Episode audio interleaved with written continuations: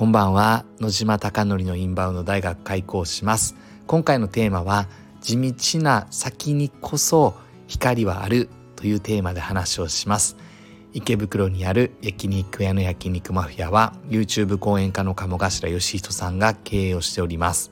そこで月賞2000万円の売り上げに回復するために海外のお客様を呼び込もうということで昨年の7月からインバウンドの戦略チームが立ち上がりました。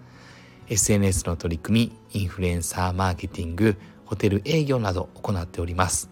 うまくいくことうまくいかないことがたくさんあるのでこのスタンド FM を通してリアルな声を届けていきたいなと思っております。では早速今回の本題です、まあ、地道な先にこそというのは何かというと基本的な戦略を導き出すためには私は数値分析をとてもとても大切にしております。でこの数値分析をどこまでやるのかというか一つポイントであるデータ分かるデータですぐパッとやってしまうこともできるのですが基礎データといってまあ何て言ったらいいんだろうな分かりやすく言うと何も見えてないただ単純な数字って言ったらいいんですかね。それをどこまでかき集めていくのかというのがとても大事です。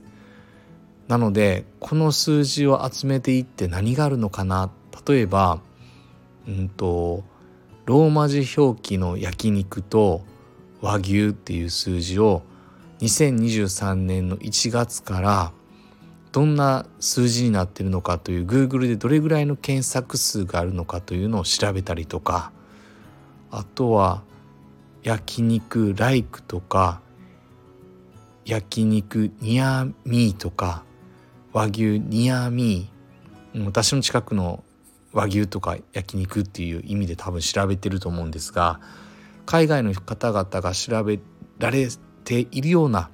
言葉をどれだけのボリュームゾーンあるのかということで調べるとですね東京都内で、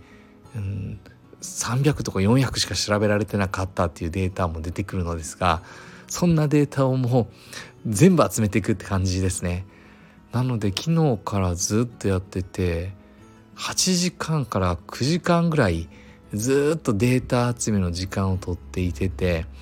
でなぜこんなことやってるかというとまあ、具体的にどのアクションが悪くてどうすればいいのかっていうのが正直見えていない状況でしたなので今までだったらインスタグラムで売り上げの40%来てアメリカが50%みたいな見事に分かりやすい数字だったのが最近ちょっとこの数字がぶれてきていてお願いしてるインフルエンサーもフランスに一度振ってみたりとか当然フランスの売り上げが200万ぐらいバーンって上がるようになったはいいものの結構いろんなことをやりすぎて混乱してるなっていう私自身の頭が混乱してるなっていう状況だったので次にどの手を打てば売り上げが上がるのかっていうの見えていなかったのでやはりこういう時にこそまずは地道にですね下下積みを下地をですね作っていくという取り組みで何時間も何時間もかけてデータを集めていきます。で集めた後に最終的にそこからどういうふうに分析すればどんな数字が出てくればいいんだろうっていうことをわーっと見ていくとあれおかしいぞっていう数字が見えてきたりします。そこからさらに深掘りをしていってどんな改善ができるのかなっていうことがあるので今日はですねようやくいろんな数字を細かくこのように分析をしていったらですね多分ここじゃないかっていうところがやっとですね目星が立てれました。ただその問題に対してどういうふうにして解決すればいいのかっていったところが今の私の知識ではできない状況なので改めてどうしようかなということで知ってる人間とかまたインターネットで調べたりとかもうできることを頼れる人を頼っていこうということで今行っております。なんできっと問題点は見えたからあとは解決策だけなので問題点が見えるのが一番難しくて解決するというのは基本的には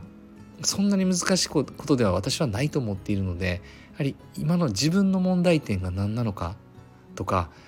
あとはお店の問題点が何なのかとか企業の問題点が何なのかっていうのを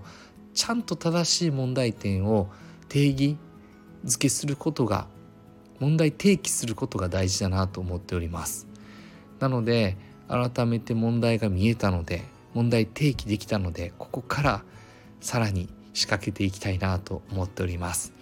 あなたのお店はあなたの企業はどんな問題を明確に提起しているでしょうか？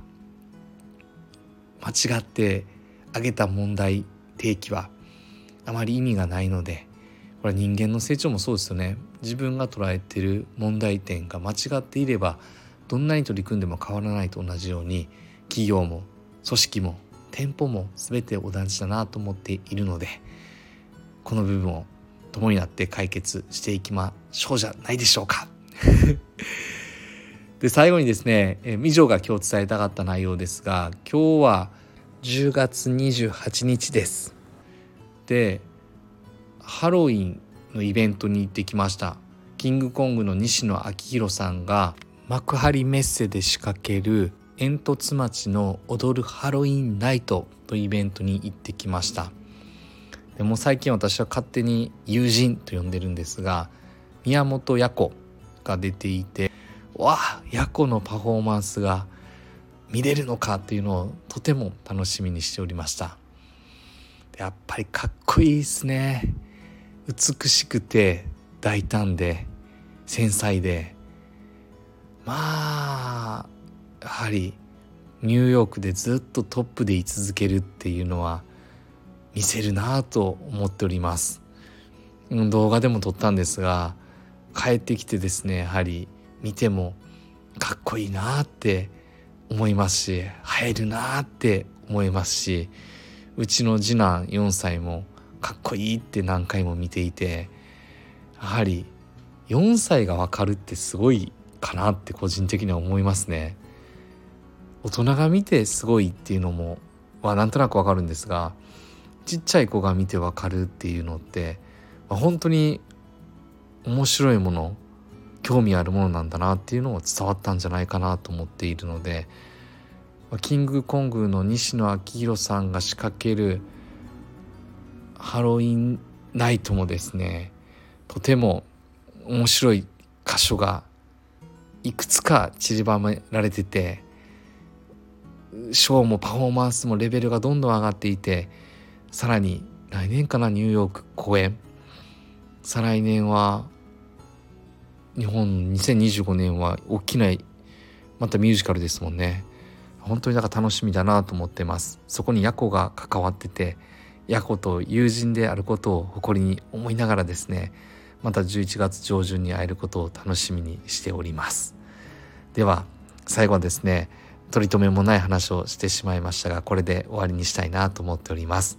あなたのお店がたくさんのお客様で溢れることを願ってそして焼肉マフィアがより一層海外のお客様にご来店いただき本当に素晴らしい日本の思い出ができたということをおっしゃっていただけるようなお店を目指してこれからも日々取り組んでいきたいなと思っております。今日はですねもう最後の最後ですが口内炎ができててめちゃくちゃちょっと喋りづらくて睡眠不足であと食べるものもダメなのかな。なんか不規則な生活をしてるのでちょっと今喋りづらく舌が回りづらいことを言い訳にしながら終わりにしたいなと思っております。ではおやすみなさい。